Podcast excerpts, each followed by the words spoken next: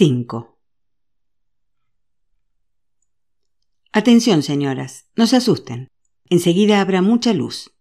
El fotógrafo se retorció los extremos de su bigote, se frotó las manos y desapareció bajo un paño negro detrás de su cajón. Aquí es muy buena. Mira qué guapa está, dijo Ruth henchida de orgullo maternal. Johanna observaba inquieta a su alrededor como si buscase un camino de huida. Tengo que irme, de verdad, exclamó. El reloj de sobremesa del fotógrafo marcaba las nueve y cuarto. Maldita sea. ¿Por qué había permitido que Ruth la convenciera de acompañarla? Seguro que termina pronto, le susurró ésta para tranquilizarla. Monsieur la miró con ojos de reproche. Así no puedo trabajar, madams. Necesito silencio, y el bebé también tiene que permanecer callado. Y quedarse quieto señaló con la cabeza a Wanda que lloriqueaba. Ruth se acercó presurosa a su hija, volvió a colocarla en el centro de la manta de lana. El fotógrafo no había conseguido ni con su mejor voluntad una piel de oso y regresó junto a Joana. ¿Qué pisto se da? ¿Serán así todos los franceses? Hizo una mueca. Creo que sin ti no me habría atrevido a venir aquí. Pero antes bien que fanfarroneaba, le pasó a Joana por la cabeza. Tú y tus ideas. Acabarás metiéndome en un lío morrocotudo. Como Strobel llegue antes que yo y la tienda no esté abierta, pues tendrás que bajarle los humos. ¿Qué importa media hora? No creo que los clientes hagan cola tan temprano. Mientras la inquietud de Joana crecía a cada minuto, el fotógrafo con muchos aspavientos hizo otra foto más esta de madre e hija. Por fin terminaron. Ruth le pagó y acordaron que Joana acudiría a buscar las fotos el viernes siguiente. Las nueve y veinte. Por enésima vez, Strober miró alternativamente su reloj de bolsillo y después por la ventana. ¿Dónde se había metido? ¿Estaría enferma? Sencillamente no podía imaginar otra razón que le hubiera impedido acudir al trabajo. Al fin y al cabo, la formalidad era una de sus mayores virtudes. Debe ser algo grave, se dijo. Si hubiera sido una enfermedad inofensiva le habría mandado recado. Dejó el lápiz y las listas y fue a la cocina, donde encontró un aviso de Sybil Stein. Con letras garabatosas le comunicaba que estaba enferma y no acudiría al trabajo. Arrojó la nota al suelo, asqueado. ¿Por qué en esa casa todo el mundo lo trataba sin el menor respeto? Eso no podía seguir así. Tendría que buscar urgentemente una nueva criada. Como un espía se apostó detrás de la ventana de la cocina. Sin el entrechocar de las cazuelas y otros sonidos de la estancia como fondo, su tensión no hizo sino aumentar. Las nueve y veinticinco.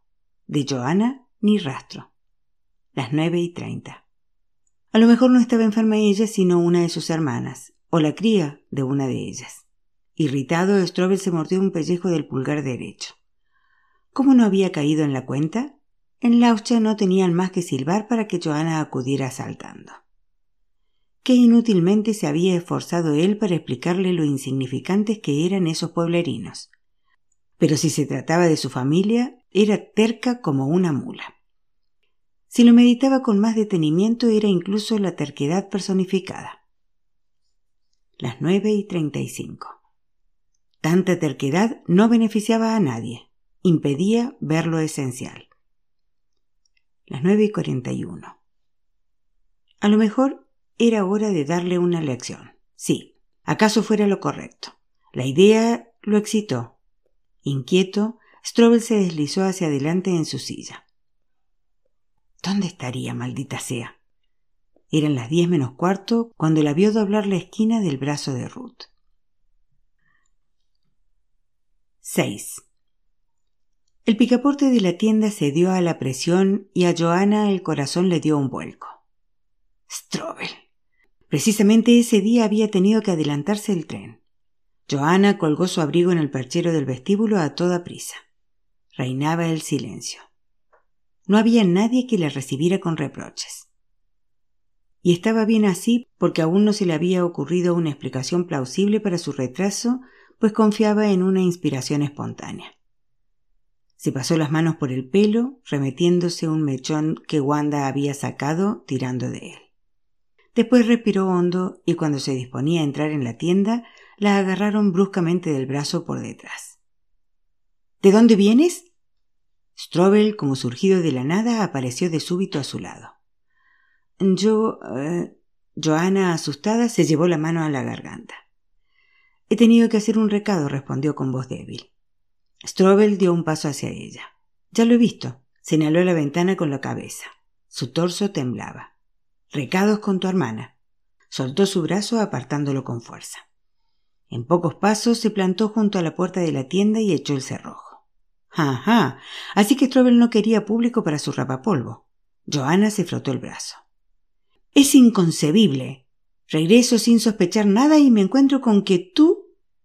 Lo siento mucho, de veras. De haber sabido que iba a estar tanto rato ausente, jamás habría. Para compensarlo, trabajaré más tiempo esta noche. Hasta que se tranquilizase, lo mejor era alejarse de él, decidió Joana, dando unos pasos hacia la cocina. Pero Strobel de un salto la siguió.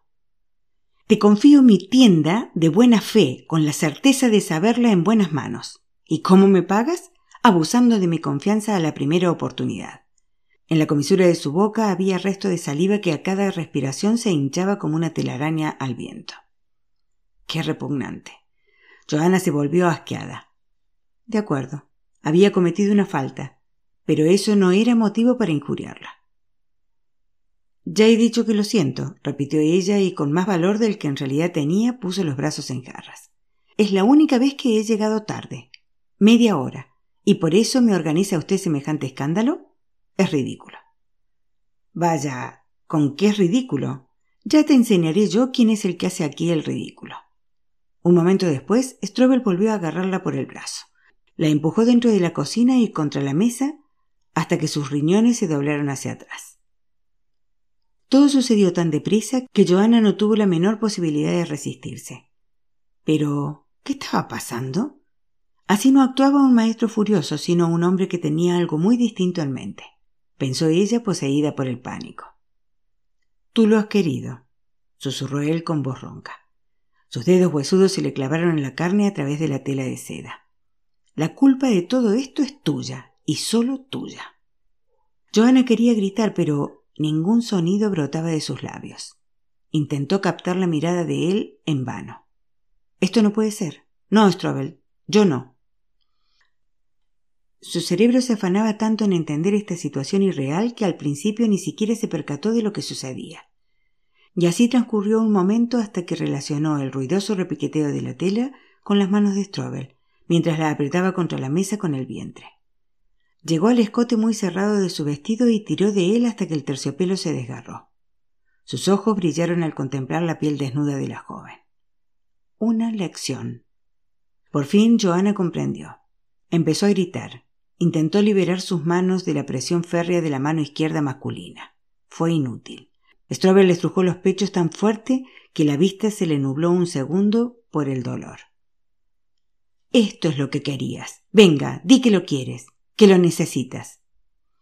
Ella intentaba sin conseguirlo apartar sus brazos a golpes, darle patadas en la espinilla, pero nada podía hacer contra su fuerza fanática y él reía al ver su desvalimiento. ¿Dónde estaba la señora Stein? ¿Por qué no la ayudaba nadie? Había caído en la trampa como un animal. Cuanto más se resistía, más fuerte clavaba Strobel sus garras en ella, murmurando palabras incomprensibles. Reía, a carcajadas, como un loco. Le clavaba la rodilla en el vientre. Al principio, los oídos de Joana no reconocieron su propio grito que reverberó en los estantes de la cocina. No podía encorvarse porque él la empujaba. Sus pechos, su vientre, el dolor se hizo tan agudo que de repente todo se tornó amarillo resplandeciente ante sus ojos. Poco antes de desmayarse el dolor disminuyó. Las lágrimas corrían por su cara y advirtió lo bien dosificado que estaba el dolor que él le causaba. Ese apercibimiento es lo que la asustó de verdad. Haz algo, defiéndete. No puedo. Ya le había arrancado la falda y el enagua. Antes de que ella supiera lo que pasaba, Strobel le introdujo el muslo entre las piernas. Toqueteó su braga. Se apretó contra ella, caliente, húmedo, repugnante. No, eso no, eso no, por nada del mundo. Yo te enseñaré a tomar el pelo a tu maestro. Le sacudía la cabeza con las manos. Pequeños fragmentos de saliva caían sobre sus mejillas, su cuello y su boca. Joana apretó con fuerza los labios. Besar, no, por favor, por favor, besar, no.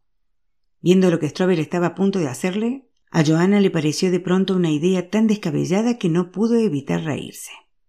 Una risa de terror, con los ojos muy abiertos y las pupilas profundamente negras, y dilatadas, muy dilatadas por el miedo. Eso lo empeoró todo aún más. En cierto momento terminó. El torso de Joana estaba pegajoso por el sudor de Strobel la arrojó al suelo de un empujón. Ella se quedó tirada, encogida, los ojos cerrados. Su cabeza estaba vacía, su cuerpo era una envoltura agujereada, hueco, muerto. Sus ropas desgarradas eran simples jirones que ya no cubrían nada. Y todavía no se atrevía a creer que todo había pasado. Por eso su patada no la sorprendió. Levántate y arréglate. La voz se aproximó. Joana intentó encogerse incluso más. Y no te atrevas a mencionarlo siquiera. Piénsalo. Todo lo que ha sucedido es culpa tuya. Joana todavía estaba en la casa al fondo en su habitación cuando Strobel volvió en sí. ¿Qué he hecho? Susurró roncamente, clavando la vista en la delantera ensangrentada de su camisa, en su bragueta abierta. Pero. ¿qué he hecho? Su corazón latía desbocado. ¿Cómo él, el conocedor, había podido perder el control de ese modo? cómo, siendo un espíritu tan refinado, había podido salirse de sus casillas como un toro enfurecido? Un castigo. Joana. Su camisa llena de sangre. Su tienda. Todo el día cerrada. Habría clientes ante la puerta. Joana. ¿Debía ir a verla? ¿Disculparse? Tenía la cabeza tan embotada, tan desatinadamente embotada. ¿Cómo se puede ser tan estúpido para practicar la caza furtiva en tu propio bosque? De pronto escuchó muy lejana una voz despectiva, familiar y ultrajante. Strobel se tapó los oídos con las manos. No he querido hacerlo. ¿Era esa su voz? ¿O la voz de antaño? Se mordió el nudillo del dedo índice hasta que la piel cedió y comenzó a manar sangre. Aquí y ahora. Dinero. Ofrecería dinero a Joana, mucho dinero, tanto que callaría y... ¿No ha sido suficiente que con tu pecado hayas encarnecido al Creador? Y ante los ojos de Strobel apareció el semblante patricio y señorial de su padre, tan lleno de aversión a su propio hijo. Al lado, la figura derrumbada de su prima Clara. El viejo odio volvió a hervir en él. Clara, la puta polaca una pariente pobre que había buscado y recibido cobijo bajo el techo de la familia de Strobel. Y como muestra de gratitud, lo arrastró a la desgracia con visible complacencia. Si hubiera llevado colgado al cuello un cartel con la inscripción violada, no habría sido más impresionante que su expresión de dolor. Y encima después de haberle provocado durante meses, de haberlo seguido paso a paso por toda la casa con su provocativo parpadeo. ¿Cómo has podido traer tus prácticas brutales a esta casa antes honorable? Hasta entonces nunca había visto temblar a su padre. De un golpe, Strobel derribó la mesa, luego una silla y otra. Maldición. Ella no quería otra cosa. Igual que Joana. Te maldigo por toda la eternidad. El estómago de Strobel se contrajo hasta convertirse en un ovillo duro. No, ni una maldición más no para él. Su juventud y el sometimiento a una influencia aplastante de su padre eran la única disculpa que encontraba por haberse dejado expulsar como un perro vagabundo. En la actualidad nadie podría echarlo, eso seguro. Fuera en el pasillo oyó cerrarse una puerta. Cuando miró por la ventana no pudo evitar admirar el paso erguido de Joana. Llevaba consigo dos bolsas grandes y una maleta. Se va, me abandona a mí y a mi negocio. Tenía que hacer algo, tenía que... Si nada de eso era tan grave, una falta leve, como tan acertadamente se decía, nada más, un fallo irrelevante. Corrió hacia la puerta, la abrió de golpe y... ella se había ido. No encontrarás una puerta abierta en todo Berlín, de eso me encargaré yo con todos los medios a mi alcance. Una sonrisa se dibujó en el rostro de Strobel procedente de alguna parte. Una sonrisa de suficiencia. Su padre no tenía razón. No se le cerraron todas las puertas. Que va, al contrario. Asqueado, contempló el caos que había creado en la cocina. A continuación rió desdeñoso. Una simple falta de autodominio, eso era todo. Una pequeña pérdida de control que, sin embargo, si seguía allí parado, escuchando las voces del pasado, tenía sobrado potencial para hundir su prestigio por segunda vez. No lo permitiría jamás. Con movimientos nerviosos levantó las sillas. De un empujón volvió a colocar la mesa en el centro de la habitación. Agarró un trapo y limpió el tablero pegajoso. Tenía que pensar, hallar una solución. Ninguna condenación más, no para él. La tienda de Strobel permaneció cerrada el resto de la jornada. Eran las cinco de la tarde cuando por fin salió de casa. Cuidadosamente vestido, sin la menor huella de la sangre de Joana, la espalda encorvada como si soportase una pesada carga, caminó por las calles con cara de preocupación que se tornó más acusada cuando entró en el buey de oro, la fonda de su elección siempre que le apetecía comer fuera de casa.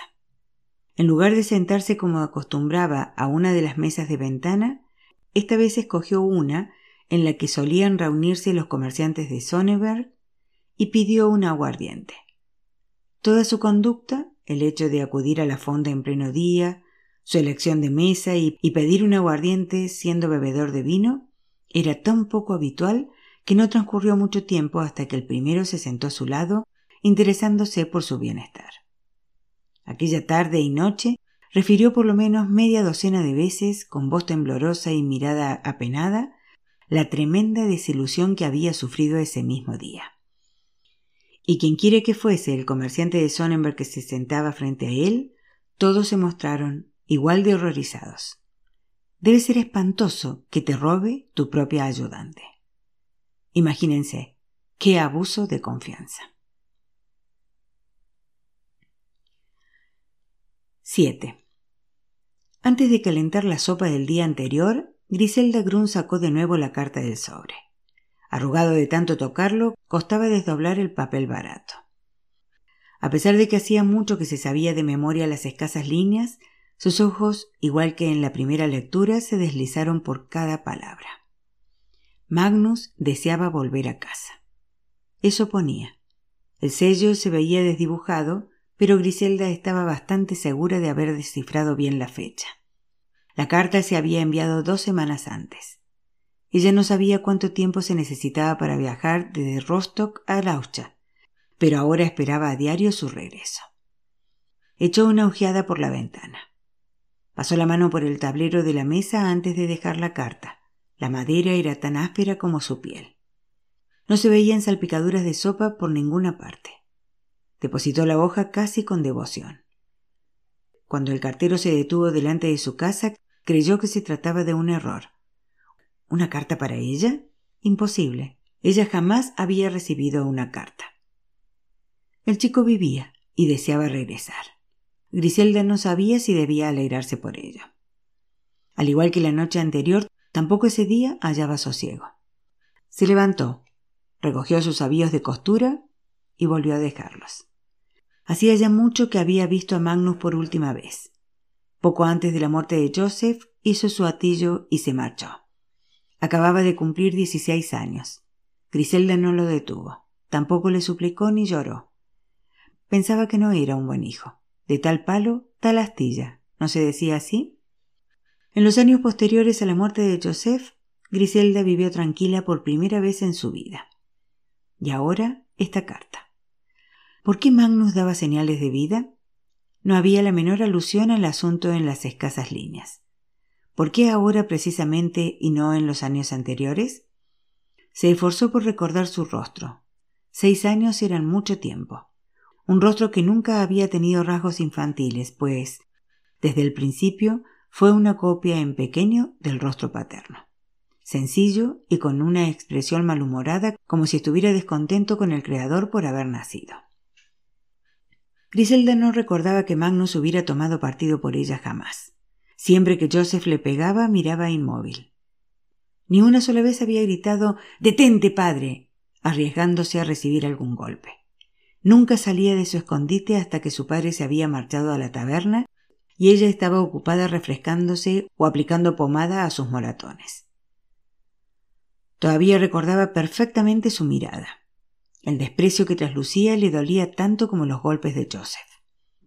No se daba cuenta, había intentado consolarse ella, no es más que un niño.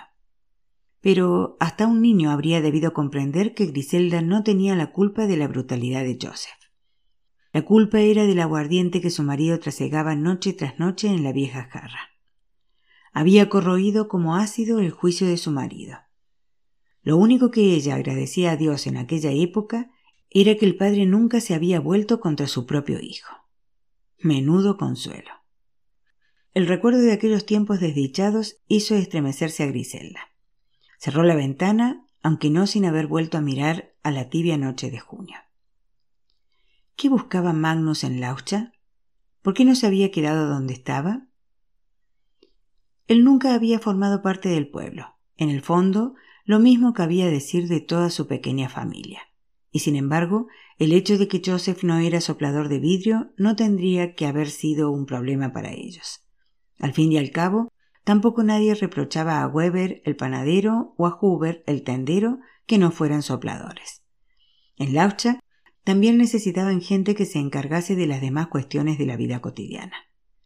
Fue el carácter de Joseph el que lo convirtió en un marginado.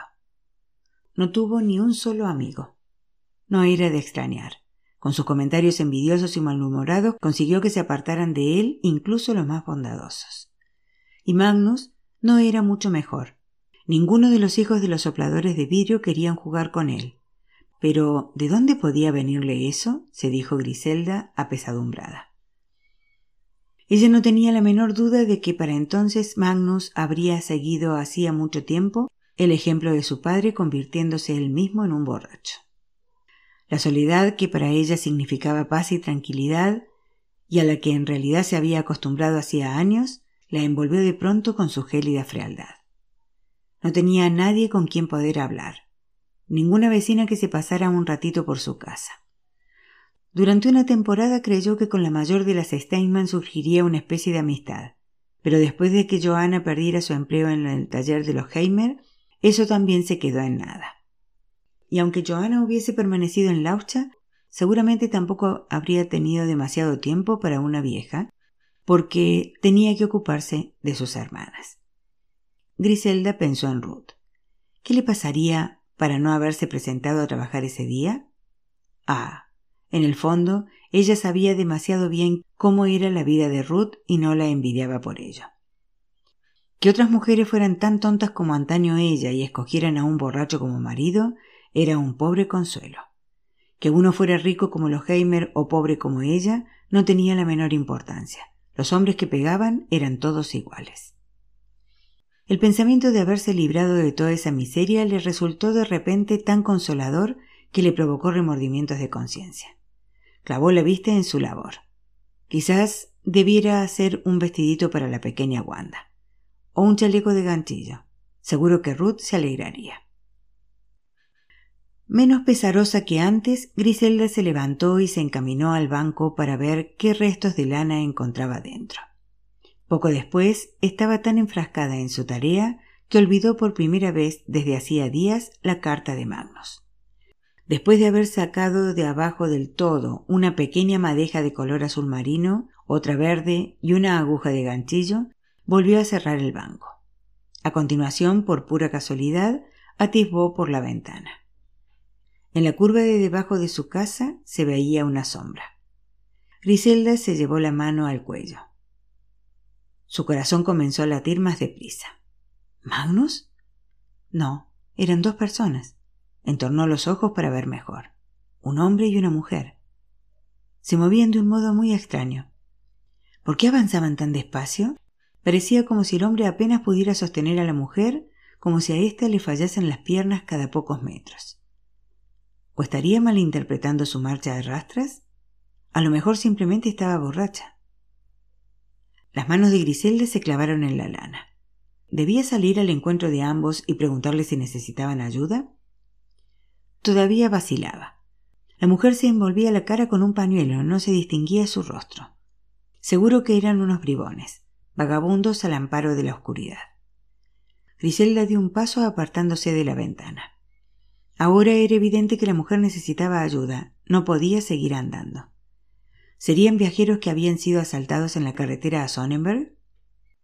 Un momento después salió precipitadamente de casa y se dirigió a ellos. El hombre se parecía a Magnus, no mucho, pero por un momento Griselda se paró en seco. Pero si era Johanna. Se tapó la boca con la mano. Magnus. se santiguó. Durante un instante atroz el tiempo pareció detenerse. Solo se oían los gemidos de Johanna. Griselda observaba a la joven consternada. Después sus ojos se clavaron en su hijo. Magnus, por el amor de Dios, ¿qué has hecho?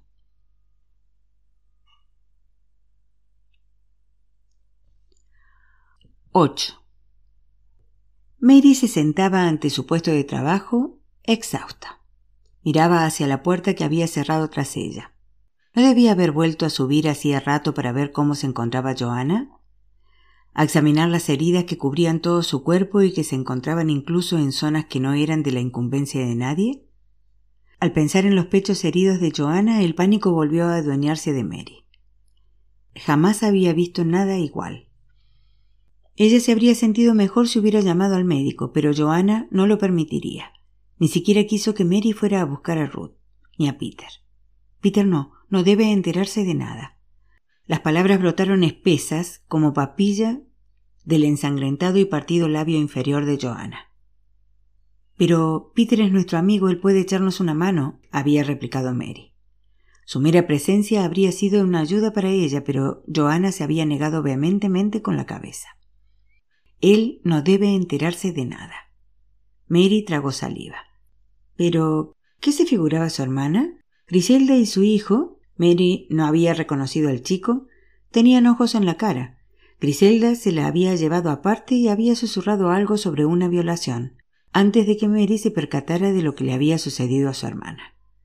Al día siguiente por la mañana, a más tardar, medio pueblo sabría lo sucedido. Al pensar en la vergüenza, todo se retorció dentro de Mary.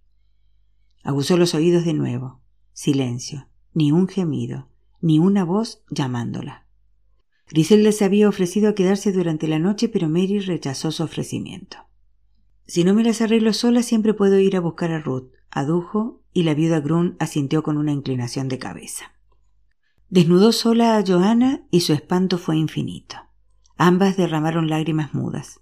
Mary sabía que en toda su vida olvidaría esa visión. Lavó las heridas con una cocción de manzanilla y aplicó una pomada cicatrizante. Después le puso el camisón más suave que logró encontrar. Mientras tanto, Joana tenía la mirada ausente como si ya no perteneciera a este mundo.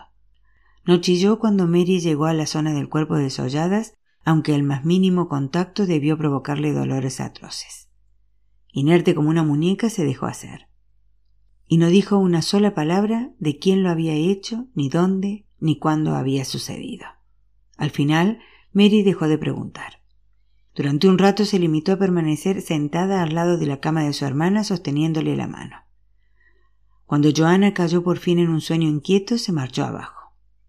Necesitaba unos minutos para ella o perdería la razón. ¿Qué individuo había asaltado a su hermana de un modo tan inhumano? se preguntaba una y otra vez. Desvalida, clavó la vista en las herramientas de Just, de las que se había apropiado con naturalidad en los últimos meses. ¿Qué habría hecho su padre en su lugar?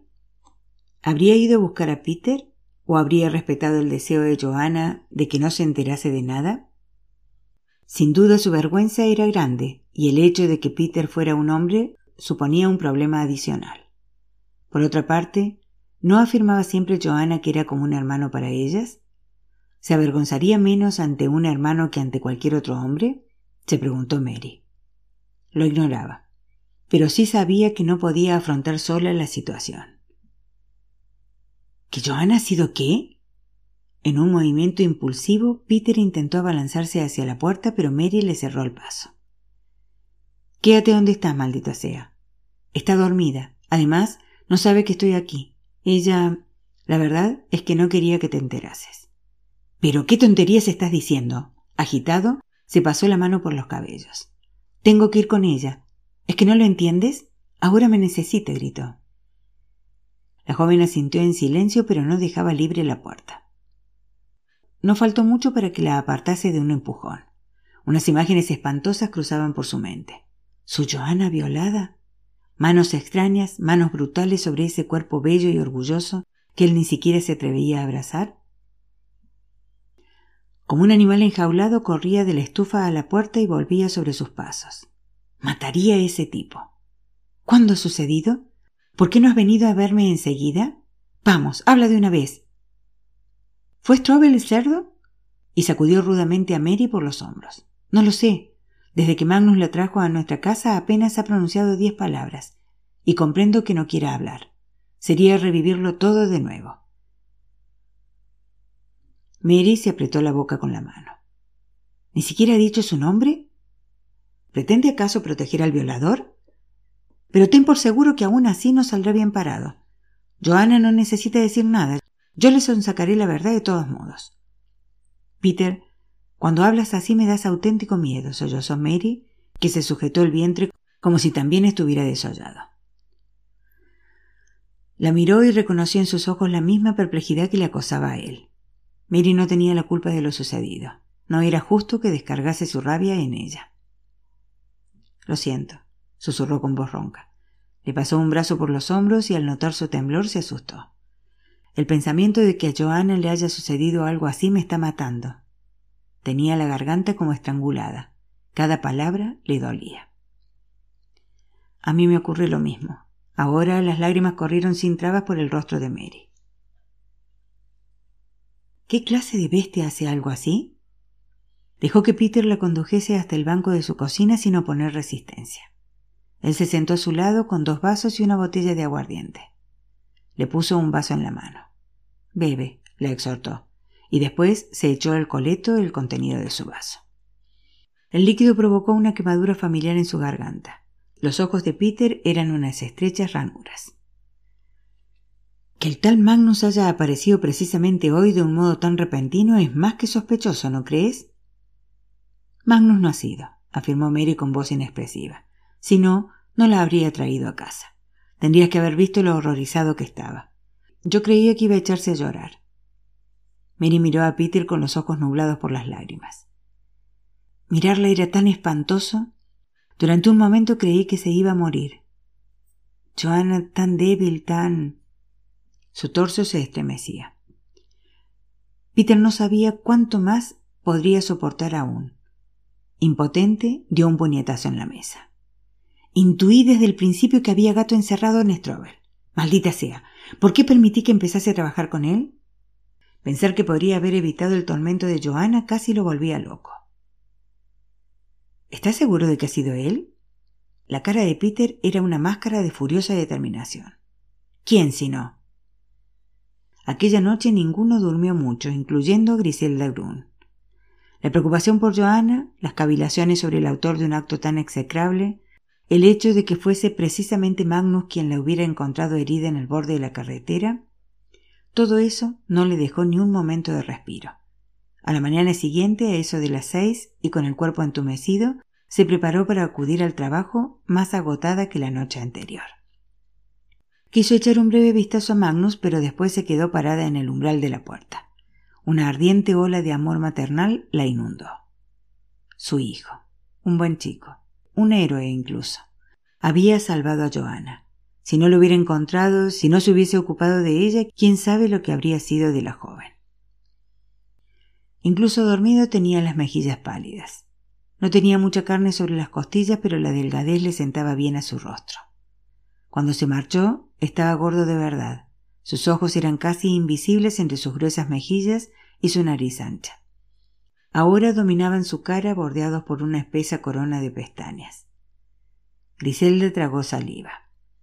Nunca había barajado la posibilidad de que algún día desapareciera el parecido de Magnus con su padre, y ahora incluso creía reconocer levemente en él sus propios rasgos.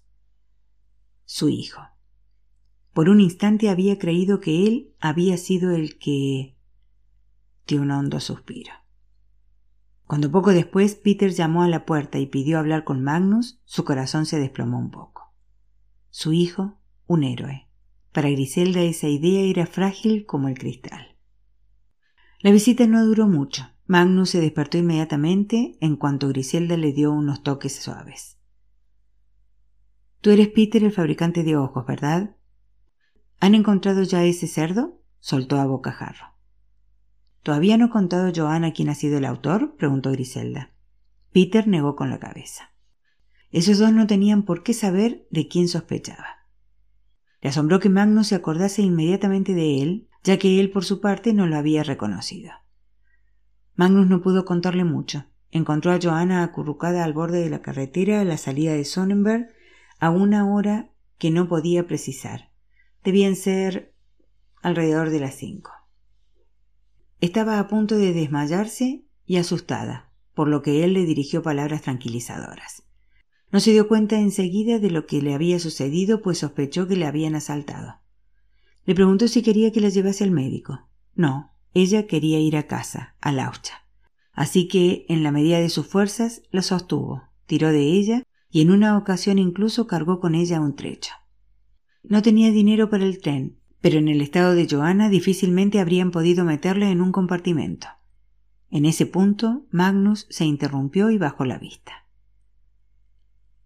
Has estado fuera mucho tiempo. ¿Por qué has vuelto? preguntó Peter, que ya se disponía a irse. ¿Que por qué he vuelto? repitió Magnus pensativo. En realidad, ni yo mismo lo sé. Su sonrisa tenía algo que desarmaba. A lo mejor ha llegado el momento de que me aclare con ciertas cosas de la vida. Tanto Griselda como Magnus Grun prometieron guardar silencio sobre lo que le había acontecido a Johanna. Y esto también vale para después de mi regreso de Sonnenberg, le advirtió Peter tragando saliva con fuerza. Si todo Laucha se dedica a criticarla, aumentarían sus sufrimientos. Pero la gente se preguntará por qué ha dejado de la noche a la mañana su empleo en Sonnenberg, contestó Griselda preocupada. ¿Qué vas a decirles? Peter no respondió. Poco después iba camino a Sonnenberg para hacer lo que tenía que hacer. A pesar de que le costó mantener el control de sí mismo, esperó hasta mediodía antes de visitar Strobel. Cuando estuvo seguro de que todos los clientes habían abandonado la tienda, entró. Volvió a salir un rato después. El cuerpo del comerciante había sido molido a palos.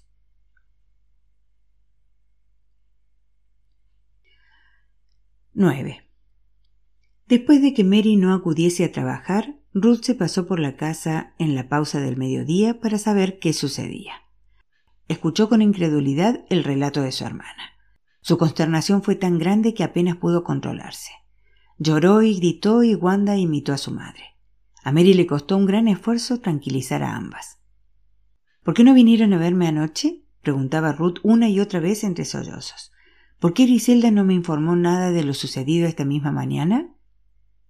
Después ya no hubo manera de apartarla del lecho de Joana. Hacia el mediodía subió corriendo con Wanda en brazos a casa de los Heimer y con todos los hombres reunidos en torno a la mesa de la comida que Joana había vuelto de Sonnenberg con una grave pulmonía y que Mary y ella tendrían que turnarse para cuidar a su hermana. A continuación, el viejo torció el gesto y farfulló. El que no trabaja no cobra. Pero para entonces, Ruth ya había vuelto a bajar media escalera. Johanna se pasaba la mayor parte del tiempo mirando fijamente a la pared. Mary y Ruth, sentadas junto a su cama, se limitaban a susurrarse algunas palabras de vez en cuando. Hasta Wanda parecía darse cuenta de que había sucedido algo y permanecía callada. Ruth intentó varias veces interrogar a su hermana, pero ésta cerraba los ojos en el acto. No pronunció palabra durante todo el día. A última hora de la tarde, Mary le ofreció un plato de sopa, pero ella se limitó a negar con la cabeza. La expresión de su rostro era casi de rabia, los ojos clavados en la pared. No quiso comer ni beber nada. No estornudó, no tosió, no utilizó ni siquiera el orinal. Tampoco lloró. No hizo ningún movimiento, ni el más leve gemido. A medida que pasaban las horas, Ruth y Mary cruzaban miradas cada vez más preocupadas. Era como si Joanna hubiera abandonado su cuerpo. Ni Ruth, ni Mary, ni Peter se imaginaban que Johanna empezaría a hablar esa noche. De improviso estaban los tres sentados alrededor de su cama y Johanna se dirigió a ellos. está loco, dijo con una voz de incredulidad casi infantil mientras los miraba asombrada. Nadie se atrevió a decir algo o a respirar siquiera para evitar que dejara de hablar. Strobel se ha vuelto loco, sencillamente, soltó una risa histérica. De la noche a la mañana. Sus párpados temblaron como si tuviera una pestaña metida en el ojo. Los demás se miraron. Contó lo sucedido sobriamente, con unas cuantas frases escuetas y rápidas, como si quisiera terminar lo antes posible. No entró en detalles, pero tampoco cayó nada esencial. Strobel se ha vuelto loco. No acierto explicármelo de otro modo, repitió. Presa de la agitación, sus dedos daban tirones a la manta. ¿Y bien? ¿Por qué no dicen nada? preguntó casi con tono de reproche. Ruth la abrazó entre sollozos. Ay, Joana, todo ha sido por mi culpa, gemía. Por mi culpa llegaste tarde. Nunca, nunca me lo perdonaré. Pero, ¿qué disparates dices? Peter la sacudió con violencia y la apartó de la cama. Joana clavó los ojos en su hermana. Tú no tienes la culpa. Solo Strobel tiene la culpa. Él es el único culpable. Una cosa así no tiene explicación, ¿verdad? Su mirada aleteó hasta Peter. ¿Qué pasa? ¿Por qué estás tan enfadado? Estoy que reviento de rabia, replicó encolerizado. Mary le tiró de la manga. No estoy furioso contigo, Dios me libre añadió con más suavidad mientras apretaba la mano de Joana. A ninguno le pasó por alto que ella lo permitió. En mi opinión, Strobel no es un loco, es un peligro público, es un criminal, un violador, y puede que algo más. No hay nada de lo que no le crea capaz, te lo aseguro. La falta de escrúpulos con que me miró a la cara y... ¿Has ido a verlo?